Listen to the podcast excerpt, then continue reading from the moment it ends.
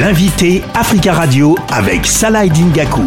Bonjour Tiumble Gimbayara, vous êtes journaliste pour euh, La Voix du Mali. Je voudrais évoquer avec vous un rapport des Nations Unies qui accuse l'armée malienne et des combattants étrangers d'avoir exécuté en mars 2022 au moins 500 personnes, dont des femmes et des enfants, à Moura, localité située dans le centre du Mali. Euh, quelle est votre première réaction par rapport à, ce rapport? Bon, ce rapport euh, des Nations Unies sur l'affaire dite de Moura est un rapport en tout cas qui est contesté par le gouvernement de la République du Mali, par les autorités de la transition, c'est le moins qu'on puisse dire.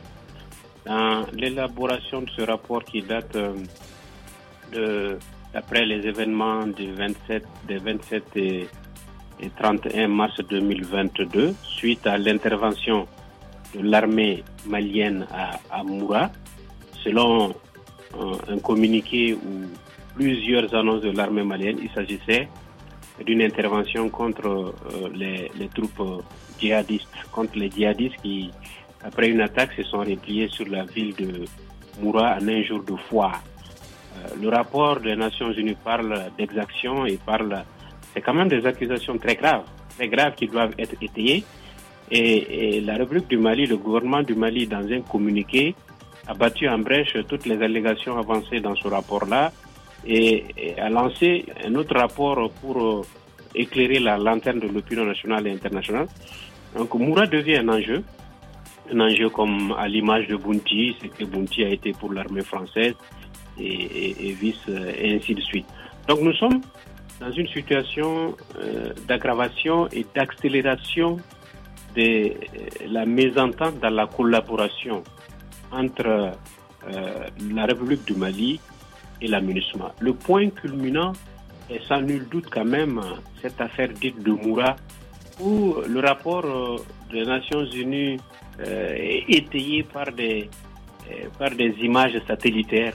Donc, pour qu'on en vienne jusque-là, quand même, c'est très grave. Ça fait, ça montre l'état d'incompréhension et de, d'antagonisme dans la gestion de cette affaire euh, on est passé par l'expulsion de M. Gefa, qui était le rapporteur en chef, et puis la non-autorisation non-participation euh, dans l'accompagnement de l'État malien des, des enquêteurs de l'ONU. Bref, c'est un cas de divorce, de mésentente profonde entre le gouvernement du Mali et l'aménagement par rapport à cette enquête de, de Moura. Selon les Nations Unies, ces agissements pourraient constituer des crimes de guerre et des crimes contre l'humanité. Le gouvernement malien a contre-attaqué en dénonçant ce rapport et accuse notamment l'ONU d'espionnage. Comment analysez-vous la position du, pouvoir malien?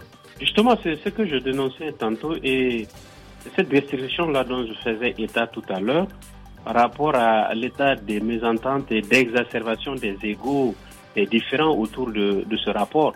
En tout cas, ce n'est pas possible, ce n'est pas admissible qu'un rapport euh, puisse paraître dans une telle situation conflictuelle du Mali, quelle, que soit l'origine ou les auteurs de ces exactions ou entre guillemets ou, dans ces conflits-là, quelle que soit la partie qui peut être impliquée.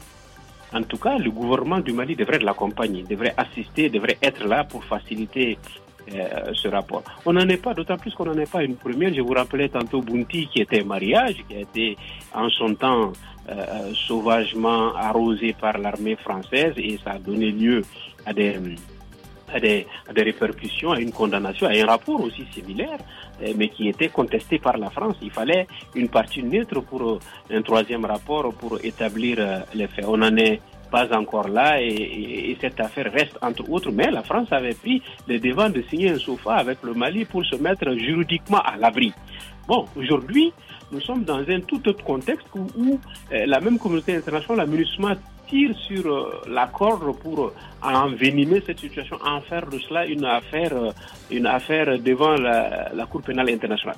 le Mali est membre de la Cour pénale internationale, certes, mais c'est pas tout à faire dans une guerre qui est exploitable, qui peut être amenée devant la Cour internationale. En tout cas, si on devrait y arriver là, si bien sûr, et les exactions entre guillemets où toute, toute la thèse de l'amusement était approuvée, il faut une troisième voie, il faut une troisième enquête indépendante cette fois-ci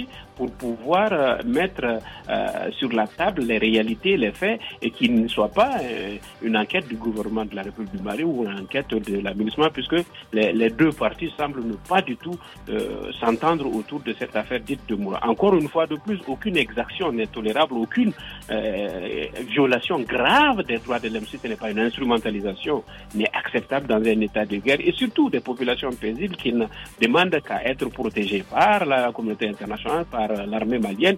Où en est l'enquête des autorités maliennes sur ce qui s'est passé à Moura un an plus tard? Bon, les autorités maliennes battent en brèche, évidemment, je le rappelais tantôt, battent en brèche la thèse avancée par l'aménagement.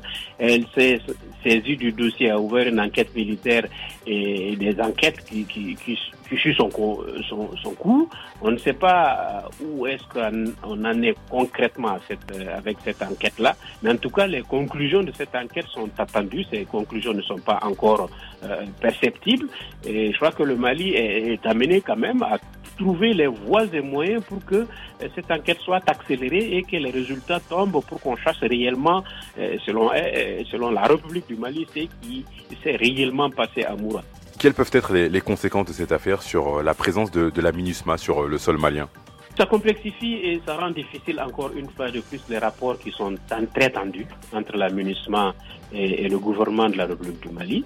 Sans plus que ces rapports-là, on part d'expulsion du responsable de la munition du porte-parole en passant par celui chargé des droits de l'homme euh, jusqu'au au, au, renouvellement du mandat. Et ce renouvellement du mandat aussi qui est basé sur l'accompagnement, une résolution votée aux, Nations Unies. Et on sait que c'est en difficulté parce que le porte-plume du Mali était jusque-là la France et ce porte-plume-là a changé. Il est devenu désormais un autre pays membre du Conseil de sécurité pour ne pas nommer la Russie. Et donc cette position n'est peut-être pas du goût de la France ou des autres États du Conseil de sécurité qui ne partagent certainement pas ce rapprochement entre Moscou et Bamako. Et donc euh, l'avenir de la munissement au Mali est fortement menacé. Et dans un tel contexte, on donne à parier que si euh, on ne modifie pas ce mandat-là, s'il n'est pas encore pris à main et pour devenir un, peu plus robuste pour ce qui fait de la lutte réelle contre le, terrorisme et accompagner surtout l'armée malienne. Et trouver euh, cette euh, collaboration passe de collaboration saine et cohabitation saine entre ces différents supplétifs euh, entre guillemets ou instructeurs russes et, et, l'armée malienne ainsi que la, la munissement, on va vers des, des, une situation, une collaboration sans lendemain. Merci Tiambel Gimbayara d'avoir répondu à nos questions. Je rappelle que vous êtes journaliste pour La Voix du Mali. Merci beaucoup. Merci beaucoup.